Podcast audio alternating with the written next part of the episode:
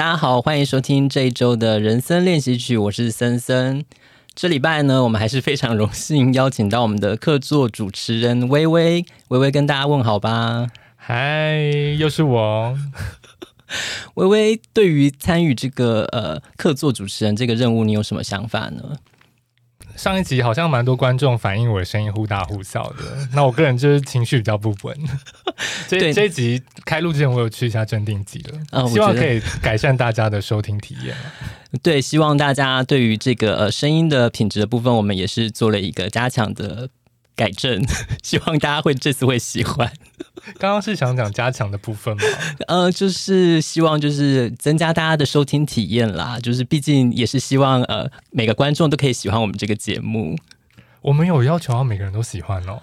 嗯、呃，我们活在世上不就是希望当一个人见人爱的人吗？我以为当个贱人比较好，也是可以啦。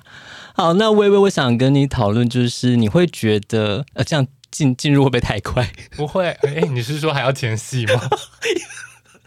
一瞬间成为儿童不宜的节目，对啊、前戏好像还好。我这边呃，就是呃呃，开始之前的一些准备啦，的游戏小游戏小游戏，没错。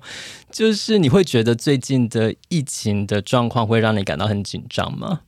我个人觉得还好耶，因为我觉得我我们公司也是蛮谨慎的，就是因为我们公司就是只要确诊数稍微高一点，就会启动全面在家工作或是 A B 班分流这样子。那呃，就是进办公室前，我要求所有的公司同事从去年开始啊，就就是要快筛这样子。嗯嗯嗯嗯。然后我本人也偏宅，对。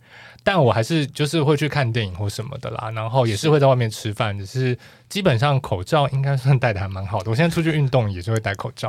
是因为之所以会这样问，因为其实呃，我们今天录的时候是已经连第连续第三天，已经就是呃确诊人数破万的一个情况。那我觉得这个状况其实跟呃去年好像我们稍微几千例几百例，我们就已经非常紧张的要死啊，就是会呃甚至去年有升到三级的那个状况。我觉得其实嗯、当然说现在街上人好像真的是有少了一点，但我觉得大家好像比较没有那么的担心。对啊，因为好像感觉，因为现在都说现在比较流行的病毒株是 Omicron 嘛，对，那。大家也说这个就是整个症状是比较轻，那加上现在全体国民的疫苗接种率，其实到第三季已经快要接近六成了。那如果真的确诊了，研发到重症的几率应该是比较低。那我觉得大家当然也是防疫疲劳啦，就是说大家都被关那么久了，嗯、那现在如果说我如果真的确诊了，只是轻症，我可能觉得还好这样子。对。但是其实老实说，我觉得这个呃疫情有一种本从本来好像事不关己，但是现在有一种步步逼近的感觉。因为嗯、从之前我们是可能因为我公司在呃比较就是热热闹的地方，然后可能一开始它的这个确诊状况可能就是像邻近的百货公司有，然后光是邻近的百货公司有，那时候我们公司就是已经蛮紧张了，就已经开始可能相较其他公司宣布分流之前，我们就已经开始分流了。然后再来就是说，我们公司楼下的商常有，然后再来就可能我们公司楼下的楼层有，到我们公司的这个楼层有，就是有一种真的是步步逼近的感觉，你就会觉得说好像恐怖片的僵尸就是从远方一路追过来这种感觉。杰克尼克逊的感觉，没错，他已经破门而入了，对，一只眼睛。他现在就是破门而入，而且之前其实就是有呃有一个那个网络笑话，不是就讲说，如果你身边没有确诊人，其实就是代表你没朋友嘛。你身边有确诊的人吗？我身边真的没有哎、欸，但我真的也没什么朋友认识。OK，你知道这件事让我很庆幸，该说庆幸吗？其实就是我身边总算有人确诊了，我就觉得 OK，我不是没朋友的人，被机关署认证有朋友的人。没错，我就是被机关署认证是一个有朋友的人。但我觉得，之所以我们会想要讲这个新闻的呃呃原因呢，其实是嗯，因为其实最近。对于我们疫情的变化，有很多新的政策的一个调整，有有几个政策其实引起非常多的讨论。最主要，我想要讨论就是，你知道，呃，现在好像有些地方是你必须打满三季才能去的吗？有啊，有啊，就是像是现在是说八大行业，然后还有健身房嘛。对对对对对。嗯、那其实啊、呃，就是因为去健身房这件事情呢，好像引起蛮多呃讨论的，也包含一些 KOL 他们对于这件事情有发表了一些看法，就是嗯。你会觉得去健身房打三季这件事会让让你造成困扰吗？嗯，一个是我没有再去健身房，个人是蛮好奇的啦。就是说，你在这个时候会想要去健身房，嗯、呃，你应该是比较注重健康的人吧？但你又不愿意打疫苗，我就是有一点不懂是什么意思。对啊，因为我就是觉得，呃，我看到这个相关的一些呃抗议啦，其实像一些有知名的艺人，像是李佩旭，他就有出来抗议。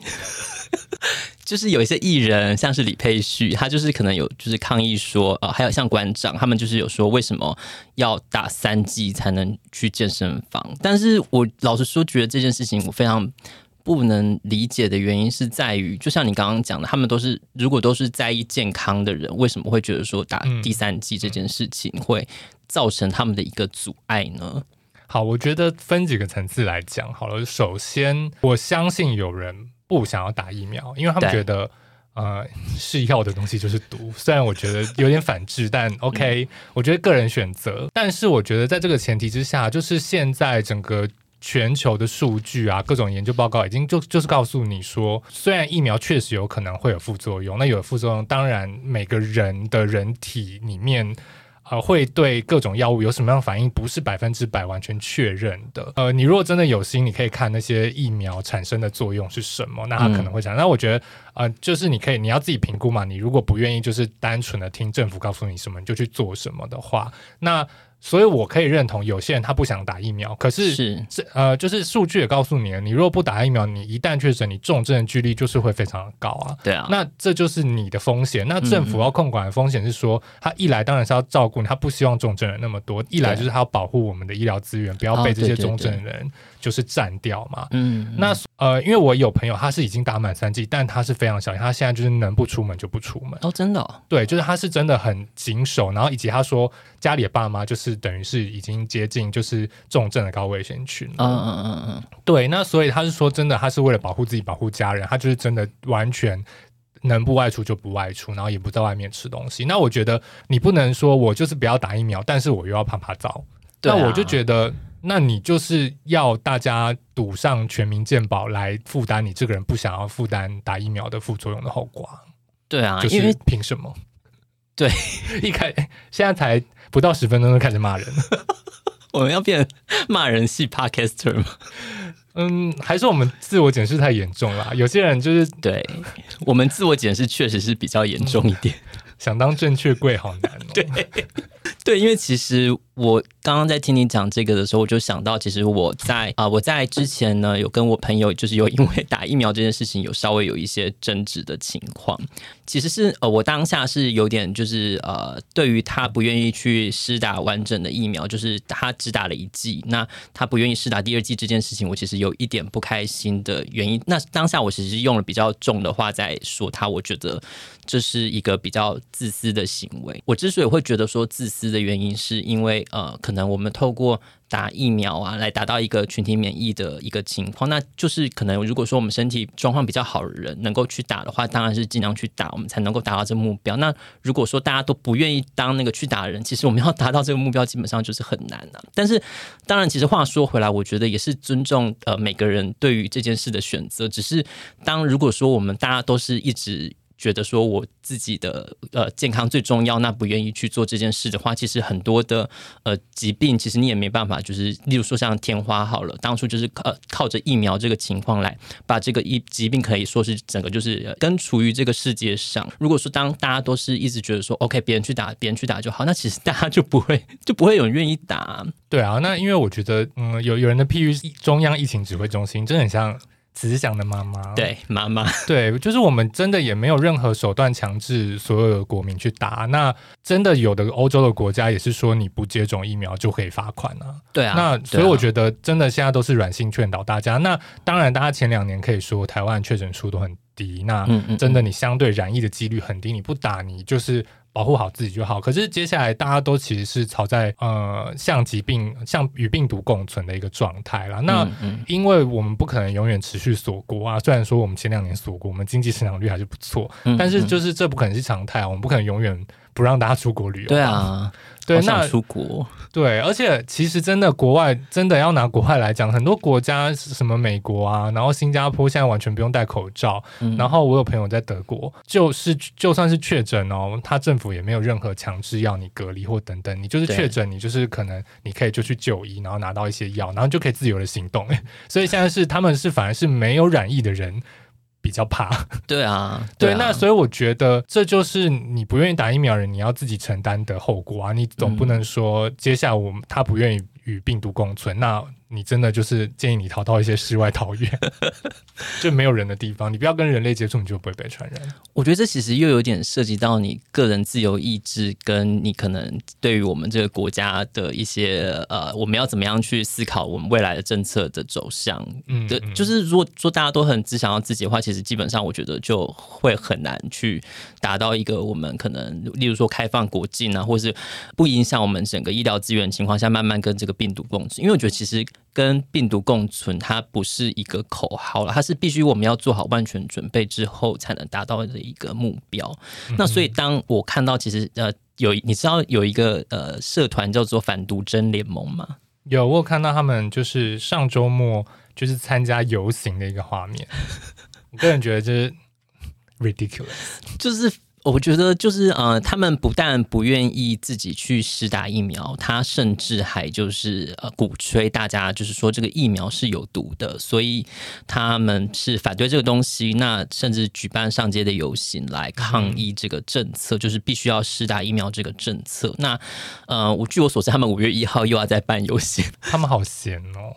对，而且其实我看你现在如果到他们的脸书专业去看，他们甚至在卖一些药，就是说我吃的这些。药之后呢，就是可以去中和，就是我打这个疫苗的这个毒素，就是他就是把疫苗当做是毒，那所以我需要就吃一些药来就是减轻这个毒的一个情况，我就觉得是非常的荒谬到，呃，当当然我觉得对个人自由意志的一个一个尊重到了会有这种反制言论的出现，就会觉得说天哪，这是怎么回事？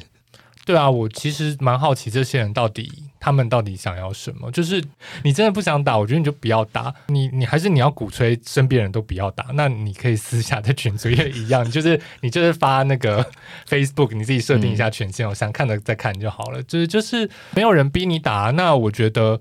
一来，他们现在世界上大家这些可以选择疫苗，现在已经有好几种了嘛。嗯，那各国数据都有，你可以自己选择你想打什么厂牌，你不想打什么厂牌，对，这都你可以看。但是他们现在又说，哦，这些疫苗怎么样？然后又拿出了一些阴谋论的文件来说，哦，疫疫苗怎么样有毒，对人体不好，等等等，或者是说对儿童有害，等等等的。但是你们又拿出一些没有经过。那个比较国际的卫生组织标准核准的一些呃治疗新冠肺炎的药，我就觉得嗯，Hello，Hello，而且他们脸书专业的文章其实蛮有趣的。他之所以主张说，呃，中国有一些药物可以比较有好的治疗效果，因为他就觉得武汉。肺炎这个病毒是被制造出来的。嗯、他们说制造这个病毒的同时呢，他们当然也会制造解药啊。所以就是中国有一些解药，但是据我所知，好像科兴疫苗的这个免疫的效果好像没有很好耶？怎么会这样？习习近平会不会太听啊？不排除。算了啦，反正我觉得好像也不至于，毕竟他现在可能忙着。监控上海跟北京吧。对，我是不是要被骂了？我又讲了，应该还好吧？上海应该还好啦。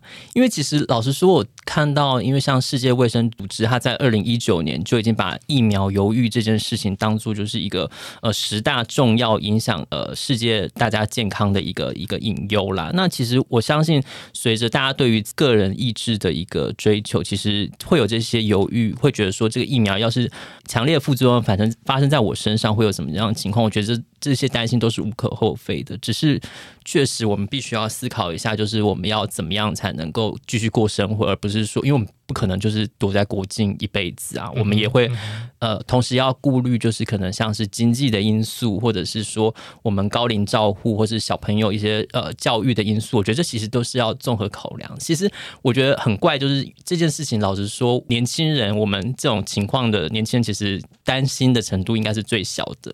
但是，可是不愿意打的都是高龄的人，因为我觉得其实我们担心的就是高龄的一个重症率，那甚至就是拖垮我们的一个医疗资源的一个情况。我觉得这其实，呃，但是高龄者又不愿意打，对，我觉得我私心的想说，高龄的不愿打，那就不要打好了。我们可能需要淘汰一些人口吧。之前我也是会这样想，对啊，但是因为我觉得像这几天确诊数比较高，然后所有快筛大家也大家就，我觉得民众就是很喜欢一窝蜂，就是说怎么办？没有快筛了，我赶快去抢。可是你真的有必要？例如说天天快筛吗，或者是你只是抢了囤起来这样子，我就觉得没有什么意义。那以及说大家有一点疑虑，然后啊抢不到快筛，那赶快去 PCR 好了。但其实就是现在有一个准则，就是说其实是你应该要快筛，然后阳性你再去做 PCR 嘛。那不是说大家。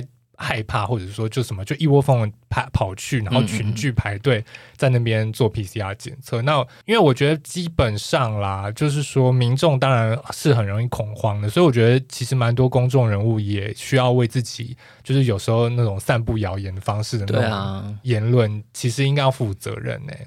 对啊，因为我就有听到一些知名的 Podcaster 就是聊到说，嗯、呃，现在我们有可能像是鼓励。施打第三季会有奖金，那他们就发表说，哦，第三季有奖金，到现在才有奖金，早知道我当初就不要打，那我就等着领这个奖金，我们就可以可能什么打一剂，假设有一千块，我打十剂就一万块可以领了什么的，就是我就觉得这个非常的不能接受这样子的一个想法，因为其实政府为了要提升第三季，因为其实像您刚刚讲的，我们的机关署好像就是一个妈妈角色，就是循循善诱的方式让大家来打疫苗，就是可能奖励啊，或者是各种方式，那也不敢就是用太限制的方式，一限制大家就是又气噗噗，然后就用奖励金，然后可能又有人说啊，早知道现在现在人才有，那之前人为什么没有？我觉得就是动辄得咎，我实在是不太能够理解这种嗯，这该怎么说？大家都是大 baby 的感觉吗？真的是巨婴，对，就是巨，我没办法理解。我老实说，我听了那集节目，我真的超生气。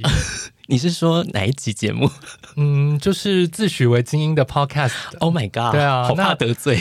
嗯，那欢迎他们的黑粉来加入我们哦，订阅起来。好，因为其实我觉得他们讲到一个点，他们就说什么现在现在疫情指挥中心是拿健身房开刀，我真的对这句话非常的感冒。我真的不懂什么叫做开刀，好像就是说哦，我今天就是觉得哦。上健身房这些人哦，就是只敢在私底下发文，也不敢怎么样，所以我拿你们开刀。虽然我对于一些健身的人的确评价不怎么高，啊，你这是不是多骂的？嗯，我我跟健我跟健身族群的恩怨可以之后再讲，这跟前面主题有一些连结哦，这 Okay 就当做最后的彩蛋，这样好的好的。好，但因为我觉得其实啊。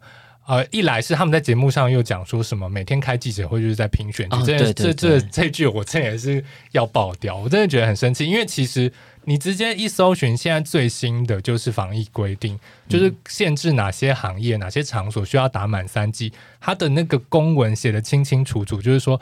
根据过去很多个月的疫情追踪追踪以来，这些场所就是染疫率比较高的地方，就是有数据支持的。OK，你一来，你这个真一 Google 三十秒内就看得到资讯，然后你不看，然后记者会你又说人家在拼选举，那我不懂你到底想要什么，就是反制啊，你就你就是在煽动民怨而已。我觉得真的就是气死人。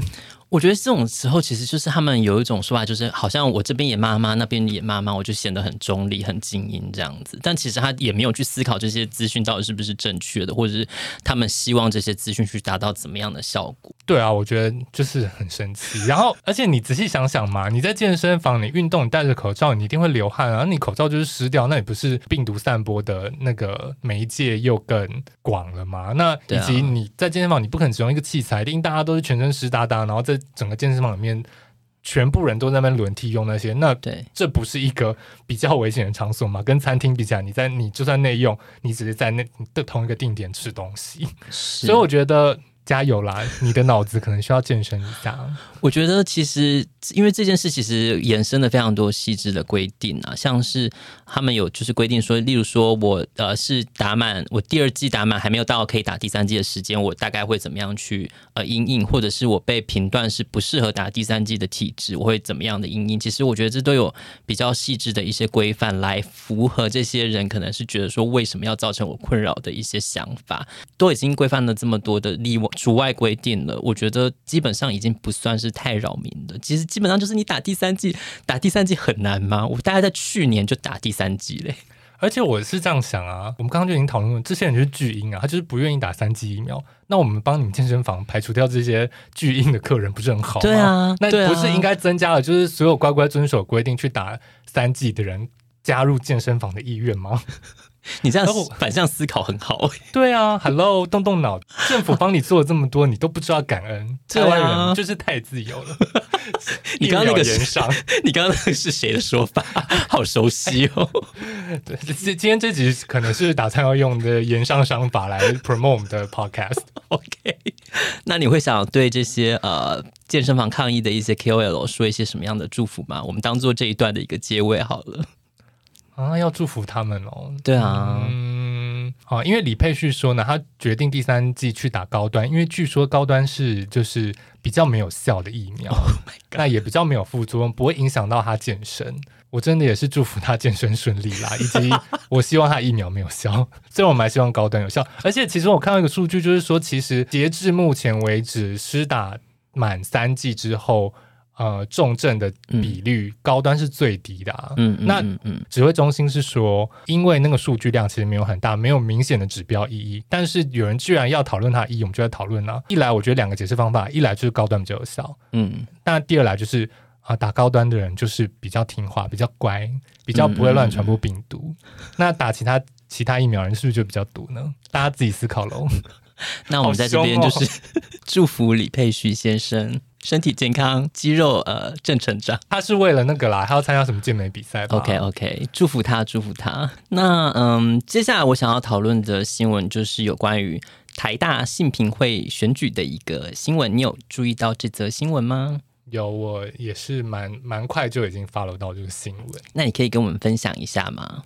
我直接先念一下好了，我直接搜集了一下这个。你要不要先说明一下这是一个什么样的选举啊？好啊，这个是台大学生会联合选举里面其中一项，就是性平委员的候选人。OK，那呃，性平会就是基本上他的性平委员要介入所有的性平案件的处理嘛。嗯，那所以它里面会有学生代表。嗯嗯，那这一届应该是有九个候选人，那其中几个候选人的选举公报上面的证件就是引起非常多的争议。他们说了些什么呢？好，我来为大家念一下。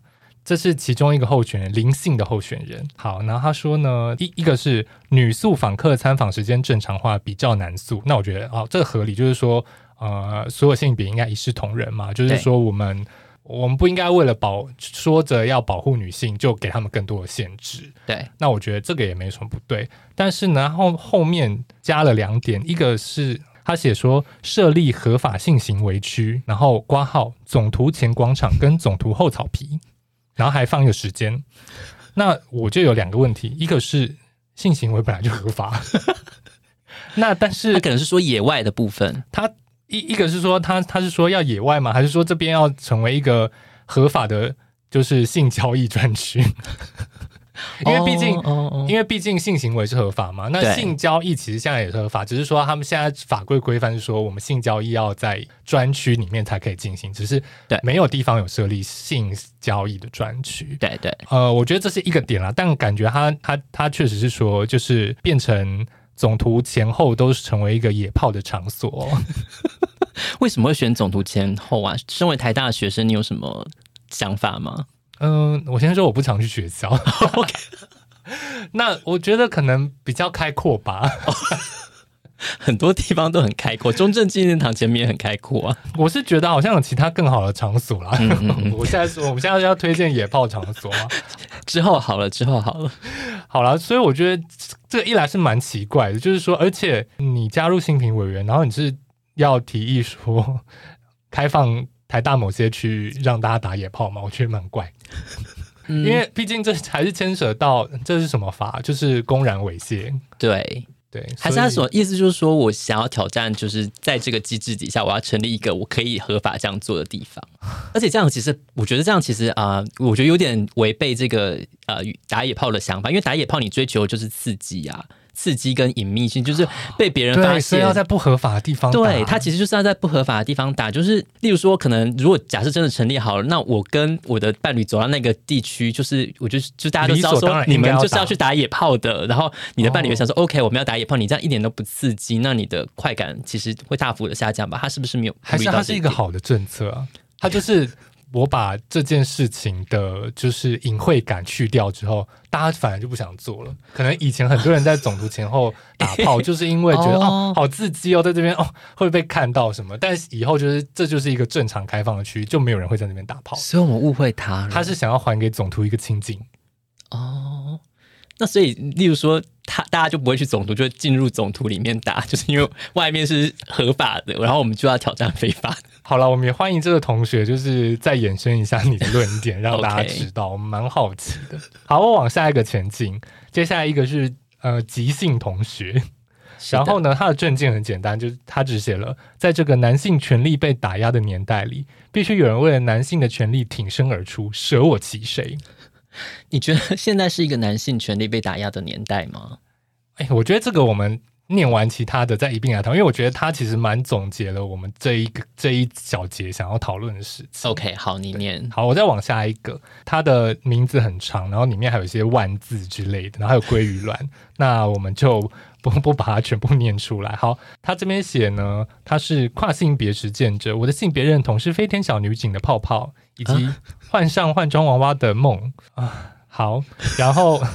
我就难念哦，对，然后他这边写了，他血统多元，不小心混到闽南客家原住民，有够正确，保证性平会的多元化。再来最后一点，他写了跨性别同性恋，但是因为我真的穿了女装，所以少了异装癖的 buff，只剩两层 buff。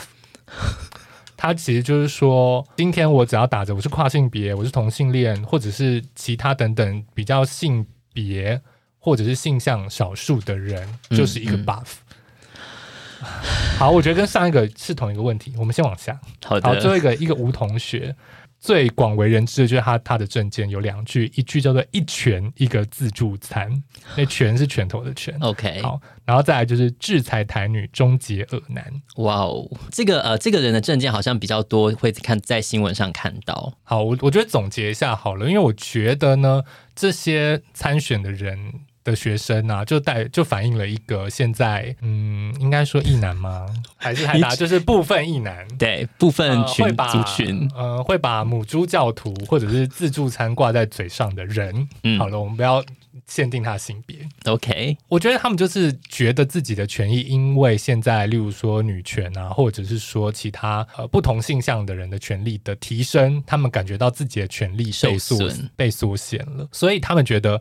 他们的权利被打压，就像刚刚有个同学提到的是男权被打压嘛？对，你森森对这件事有什么看法？我觉得他们完全没有被打压，他们还可以在这边大放厥词，讲这些有的没有的，而且他们讲在公众场合讲这些，他们完全不会觉得不好意思，他们哪里有被打压了？嗯，他们是不是觉得，例如说，今天我假设我今天做一个像现在的呃立法委员选举，或者说、嗯、应该说明代选举，我们有妇女保障名额，嗯、有。呃，原住民保障名额对，但是没有男性保障名额，也没有嗯啊闽南人保障名额，或者是说其他省级的保障名额。那所以他们因此，他们原本他们选得上的名额被这些少数的人占据了，他们觉得自己的权利被打压，他们就不是弱势啊。本来这些名额就他们不如果没有这些保障名额的话，就是都是他们啊。我觉得要回归到一件事啦，因为毕竟。我可以理解吗？我不能理解。对，你可以体会，我可以，对，我可以体会他们思考流程是什么。就是假设说现以前的选举，明代可以选出百分之百就是男性，为什么现在我们要保障那些、嗯、呃一些名额给女性？我用这个来举例好了，就是说，呃，他觉得百分之百选出来是男性，因为男性就是比较容易选上啊，那不 那是女性的问题。嗯、那为什么要去保障女性？嗯、但是其实我觉得这反映了。这边主要聊想聊的是政治正确嘛，就是说我们在保障少数呃族群的时候，是不是有压抑到现在主流的族群的声音？但其实其实没有啊。嗯嗯嗯，因为其实我之前这一阵子看了一本书，叫做《管理相对论》，就是他其实就是呃访谈者呢，他们去访问了很多就是呃国内外知名企业的呃 CEO，然后他访问了四十八个 CEO，你猜里面有几个是女生？全球吗？没有没有，他就是选了，他随意选了四十八位。我猜大概五个，正确答案是一个 他在这四十八个呃呃国内外的 CEO 里面，他只有一个一位一名女性，就是然后呢，这名女性还是国外就是企业的一个呃主领导人，还不是国内的。那其他国内的当然清一色全部都是男生。那其实我在看这本书的时候，当然可能这个性别当然不是他这本书的重点，只是我就会想说，其实你很明显说，假设如果世界上男性跟女性的比例基本上是很近似的话，那你。像这样职位，其实基本上它就是应该要是很类似的。那结果他们的比例差距如此的悬殊。当然，我觉得他这个访谈可能是二零一四年以前做的，所以可能也许近近期会比较好。但是事实上，我们在不管是我们的政府官员呐、啊，或者是我们一些企业的一些领导人，我们其实也确实是看到，就是男性其实都是比较是主居于这个主导角色的。你们还会觉得说男性会是处于弱势，是需要保障的？那如果是这样的想法的话，老实说，我会觉得非常的昧于现实，而且不愿意去面对说，OK，你们事实上就是占了便宜，你们不要再卖乖了，不要再觉得你自己有被打压了，好吗？我觉得可能人生需要一个契机吧，就是让他们思考一下自己，你说脑洞要怎么样打开吗？对啊，哎、欸，其实我知道森森其实有一个姐姐嘛，那我本我自己有一个妹妹，是，那其实我从小我就觉得我爸妈。对我们很公平啊！我自己觉得，我自己是这样觉得啊，就是说家没有重男轻女的状况。那我觉得一来是我妈小时候，她也她也会常跟我说，她自己的爸妈就是我的外公外婆，其实是非常重男轻女。她都会跟我说，像她的三个姐妹就是我的阿姨跟我妈妈本身，然后还有，然后我有五个舅舅。嗯，也就是他们这一代有八个人嘛，然后又有下一代。那其实我阿公在分配遗产的时候，就我外公在分配遗产的时候，其实孙子拿到的财产可能比我妈妈跟我阿姨们还要多。对，就是说男生真的会比女生分的还要多很多。然后他小时候也有一些，就是呃，我的外婆可能就觉得啊，女生不用念太多书，赶快找人嫁了就好了，嗯嗯，就是年纪到赶快嫁。那我所以我觉得我我的妈妈是。他是有在注意，他不要男女呃，就是不平等的对待。但我自己这样觉得，但我之后长大，在某些呃跟我妹妹谈话之中，就是我有发现到，因为其实我从小出生后，我就是在台北，然后就是我妈妈带我，然后我或者就是我妈因为也是职业妇女嘛，所以她是有请保姆。但是我妹妹出生后，她就是有好像两年三年的时间是呃送到台南给我的阿姨带的。是，那我觉得她好像。就是会觉得说，嗯，其实爸爸妈妈是比较爱我，所以因为我觉得这些事情真的，这这个真的是我到二十几岁之后我才察觉到，说可能我真的是有受到比较好的对待，但但我其实不知道，哎，对，所以因为我觉得我不知道这样会不会太太柔软，要劝这些 所谓男权分子就是好好想想，但我觉得人生。你本来就很容易身在福中不知福，那当然我们会看到社会上有过比我们更多更好的人。嗯，那今天假设我身为一个男性，然后呃，我觉得我的生活也还好，也没有过得特别好，但我看到说，哎，为什么你去保障了女性？很有可能很直觉的反应就是说，为什么他们需要被受到保护，但是我没有被保护到？我觉得我可以同意他们这个思绪推演的过程，但我觉得，嗯。还是要有一些机会来好好思考自自己的人生遭遇是不是过得真的比较好。这趟是不是回到一个结论，要大家惜福啊？干干温哦，不是，我觉得你讲到一个很好的点，就是你之所以会觉得歧视不存在，因为你就是站在歧视人的角度啊。对啊，就是你其实你对于呃，你可能处在的一个境地是，呃，其实是占了别人便宜的，但是你不自觉。那当、嗯这些呃受到侵犯的人，他们起来抗议的时候，你还觉得说哦，OK，是我的权益受到损害了吗？其实不是，只是大家是追求一个比较公平的一个，例如说像是竞争的机会啊，或者是嗯，有些会伤害到可能一些感情的一些言语，我们不再使用等等的。我觉得这都是一个比较正向的一个社会前进的方向啊，因为确实就像你说的，以前的一些不管是重男轻女，或是我们对于阳刚气质的崇拜，我们就会觉得。说它是一个正向的东西，对了，因为我觉得基本上讨论性别气质这件事，就是说，其实那社会如果对男性有比较阳刚的气，但其实受伤害的也也可能是男性。对，就是说，呃，小时候男生一定都会听过说男生不要哭啊什么之类的。嗯、那因为我觉得，呃，每个人都有自己不同的天性，那希望啦，未来的社会环境当然是可以每个人可以依照自己。想要怎么样最舒服，然后不伤害别人的方式存活着，当然是最好的。那所以我们就是要做一个除魅嘛，就是说不是应该什么样性别就应该要什么样的表现或者是气质，对，那就是鼓励大家自己的发展。但老实说，其实我看到像台大新品会这样的新闻，就会让我想到最近的一些所谓针对女权自助餐这个呃说法的一些，就是可能就是相对于女权运动的一些反击吧。例如说，可能像你知道有一个 社团叫霸社吗？我有我有大概看到，就是关于霸社的讨论，但他们真的是一个好神秘的组织，对，他们真的好神秘哦。就是，嗯、呃，我在网络上收集到的资料好像不太多，他，但是他好像就是类似是一个呃比较呃隐秘，就是有点带可能是要邀请制的一个社团。那当然，其实我觉得它就是衍生出来，就是它是和呃女权，当然他就是当然反女权的一个组织了。那可能就是会在里面会有比较一些偏激的言论。那因为它里面就是牵涉到非常多可能一些呃性品的事件。那在前一阵子，正大其实发生了一个呃女生偷拍事件的一个争议。其实我觉得他在这个争议里面，呃，霸社好像就是也有参与，就是这个其中就是有点就是他们可能就是会呃在他们这个女反女权的一个、同样的信仰价值观里面，其实他们就是会一起去出征一些特定的对象。当然就是可能我标榜女权的。那因为像正大这个偷拍事件呢，它就是可能有一个比较。明显的一个呃可以攻击的对象，所以他们就会一起去出征去攻击这些人。你有听过正大这个事件吗？有，我在做就是关于霸社的资料搜寻的时候，我有看到。因为其实我最早看到就是一开始有几个我追踪的，就是比较常为女性女权议题发生的，就是 KOL。嗯，那其实有几个人在就是转发了，就是台大。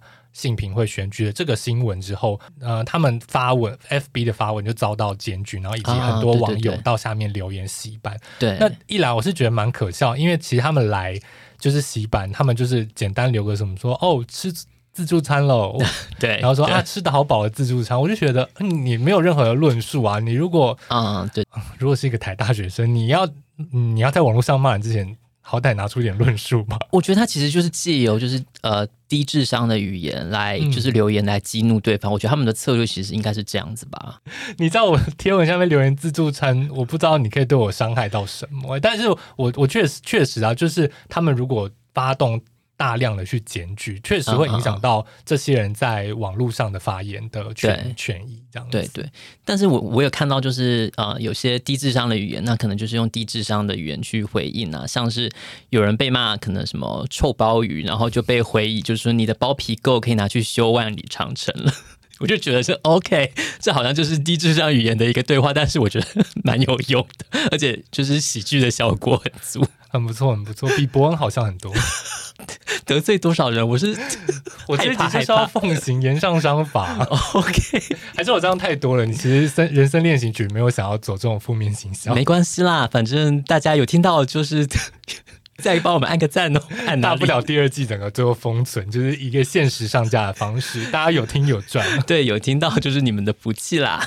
因为其实刚刚讲到霸社啊，其实呃，霸社它里面也有攻击过李佩旭，你知道吗？原来这一集是李佩旭的多元宇宙吗？因为好像就是李佩旭曾经在网络上 po 了自己的照片，然后结果就被后来证实是霸社的成员，就在下面留言说：“哇，长得好像小钟什么之类的。”然后李佩旭就回留言说：“钟你妈什么之类。”然后就吵起来，然后反正就是有各种呃，就是攻击。那他们当然就是惯常就是使用一个呃人海战术，那甚至去修改他的危机啊，就是说什么呃。标榜他的目标就是要练肌肉，练到就是 EQ 比他的体脂肪还要低之类的一个留言，就是帮帮他的条目就增加这样的一个说明。然后我就觉得说，其实这些人真的是他们觉得做这样的事很有趣嘛，或者是说就是用呃人海战术那去呃显得很非常的反智。我就觉得说，嗯，如果说我真的有认识的人是参与这个社团的话，我老实说我会。对于他的一些呃价值观或是想法，或是对他这个人人格的一些评价，应该会下降非常多耶。对啊，我之前有跟我女生朋友讨论过，就是说，其实她她个人啊，她会建议说，不管是男性或女性交往之前啊，最好可以查到他的 PTTI，没错，查一下他在网络上有发过什么言论。然后我觉得这现在可能就是要查一下，就是可能 Facebook 有追踪什么样的社团啊。对，对我觉得这都是可能需要参考一下指标。那我也看到迪卡上面在讨论说。就是有人直接拿这个题目出来讨论，就是说，如果你的可能暧昧对象或者是可能要变男女朋友的人，他是有加入罢社的，啊、你会怎么看？对，那其实也有大一半的人也是说啊、呃，完全不行，有加入就不行。对，对啊。那在罢社里面，然后你觉得这些言论是好笑的话，嗯嗯嗯。我个人是觉得不尊重女性的几率是蛮高的啦。我觉得这个几率是蛮高的，尤其是其实像之前呃最简单，因为其实 PTT 的留言都还是比较好查嘛。嗯、我觉得有时候如果你真的可以查到你的，不管是你的 dating 的对象，或者是你的一些朋身边的朋友，他们的一些在 PTT 上面言行，我觉得有时候看到会觉得说，呃，当他可能在 PTT 下面有一些很很反女权的一些的说法，或者是这些相关的论述的时候，你有时候会觉得说，OK，我对于你这个人的评价大概可能会到。到什么程度就会做一个价值观的评断了。那我其实也有看到，就是有有些人在说，应该有一个人资的资料库，把这些就是不政治正确的发言的 呃名字搜集起来。你看现在台大这些来参选的学生啊，这些都是完全公开资料，他们的念的学校系所姓名，嗯、对啊，然后对啊，啊，这都是未来在网络上找得到资料。那我觉得确实啊。以一个公司应该正常发展状况下，我们是应该是筛选一下，就是有这些问题言论的人，是不是考虑就是 嗯，就是人资在录取方面要考虑一下这些人过去的言行。那因为其实现在也蛮多，例如说好莱坞也有很多那种电影啊，或者是剧集在选角的时候嗯嗯演的人，他十年前在可能 Facebook 或推特上面言论被翻翻出来是。